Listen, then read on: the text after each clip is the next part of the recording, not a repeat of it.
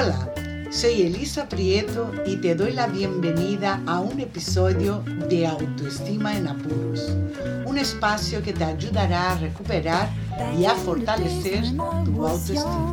For me, Paris was just a song. Street lights were shining in my head.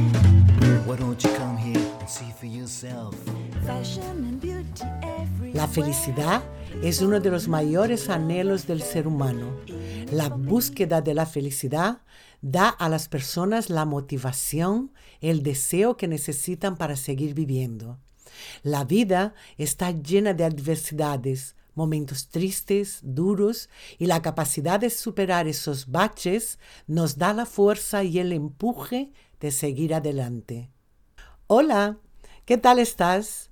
Yo saliendo de un trancazo terrible, así que tengo la voz un poco tocada. Y por cierto, este es el primer episodio del 2022, así que te deseo feliz año. No sé cuándo lo estarás escuchando, pero te lo deseo igual, que seas feliz. La felicidad es un tema muy complejo para abordar en unos cuantos minutos en un episodio de un podcast. Si abriéramos un debate entre varias personas sobre la felicidad, veríamos que no existe una fórmula para alcanzarla y que cada uno la percibe de manera diferente. Para unos la felicidad consiste en tener mucho dinero, para otros tener hijos, o trabajar en lo que le gusta, o estar rodeada de animales. Otros necesitan viajar por el mundo para ser feliz. Para algunos estar en silencio meditando o vivir en plena naturaleza o en una ciudad grande cosmopolita. Lo que tengo claro es que a medida que vas cumpliendo años, el concepto de felicidad va cambiando porque tus necesidades cambian. Está muy bien tener deseos para motivarte a nivel material, pero no hay que olvidar que si tú no cultivas tus pensamientos y aprendes a gestionar tus emociones, tu búsqueda de la felicidad puede ser interminable y estar plagada de frustraciones. Recuerda que no todo depende de ti. Preocúpate solo de lo que está bajo tu control, que dependa de ti y que puedas hacer algo para mejorar o cambiar y por fin conquistar tu tan añorada felicidad.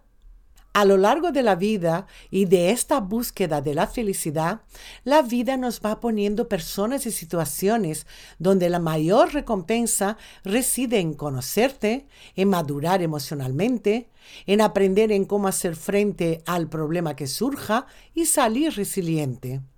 Esta superación ya te da un estado de satisfacción con un sentimiento de orgullo de uno mismo. Eso para muchos ya es la felicidad. La felicidad también consiste en saber distinguir lo que merece la pena y lo que no. ¿Por quién lloras y por quién no? Lo que merece un esfuerzo de tu parte y lo que no. Personas que merecen la pena mantenerlas en tu vida y las que no. Y gestionar las emociones y cultivar sentimientos que merecen la pena ser cultivados. La felicidad es el continuo aprendizaje del día a día. Dependiendo de cómo lo afrontas, cómo lo vives, serás más o menos feliz. Tu vida puede ser un camino de rosa y un aprendizaje constante que te da alegría o puede ser un tremendo drama. Desde mi punto de vista, las personas que alcanzan la felicidad son aquellas que aprenden a escucharse, a valorarse, a aceptarse tal cual son, con sus luces y sombras, que no se comparan a nadie, que viven en el presente, que saben disfrutar los momentos buenos de la vida y saben gestionar y lidiar los malos.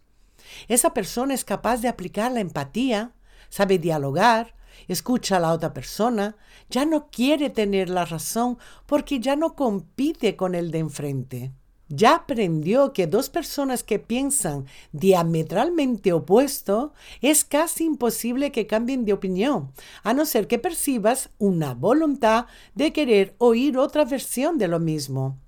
A veces las discusiones son interminables porque ninguna de las dos personas bajan del burro. Y querer tener la razón siempre o creer estar en posesión de la verdad, te aseguro que no da la felicidad. Te da un momento, oh, tengo razón, qué feliz soy, pero eso no es, no es la felicidad.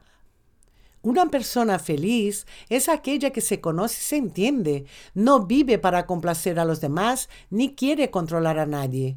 Una persona feliz es una persona libre del miedo al que dirán, del miedo a la soledad, es una persona que está en paz en los momentos que la vida se lo permite, porque la felicidad es un estado, pero no un estado permanente, porque la vida está llena de reveses y la felicidad consiste en salir fortalecida y más sabia de cada que se presente. Por lo tanto, para mí, la felicidad es una cuestión de actitud. Es una mezcla entre la calma, la claridad mental y situarse en el presente, en este momento. La felicidad es sentir plenitud, sentir que uno está completo, lleno de sí mismo, como me gusta decirlo. Si me preguntara si soy feliz, yo diría que sí, porque estoy muy a gusto en mi piel y cuando no me siento bien conmigo o con la vida, me permito estar mal, me permito estar triste o cabreada. No guardo nada para mí. Uso todas las técnicas que enseño a mis clientes para poder expresar y liberar el dolor que siento y después me abrazo y acepto este momento. Cuando siento miedo, que es la antítesis de la felicidad, recuerdo que esta emoción está para ayudarme si no sucumbo a ella y no deje que ella me paralice. La escucho y veo lo que me está diciendo y me pongo en acción. Pido ayuda a un profesional o a alguien que ya pasó por lo mismo, leo un libro, hago un curso, medito sobre el tema. No quiero alargar mucho sobre los miedos en este episodio porque va sobre la felicidad. Tengo varios episodios sobre los miedos que quizás te puedan ayudar si es lo que estás sintiendo en este momento. Lo que sí quiero decir es que si siento miedo, no puedo sentir amor, por lo tanto no puedo sentir felicidad.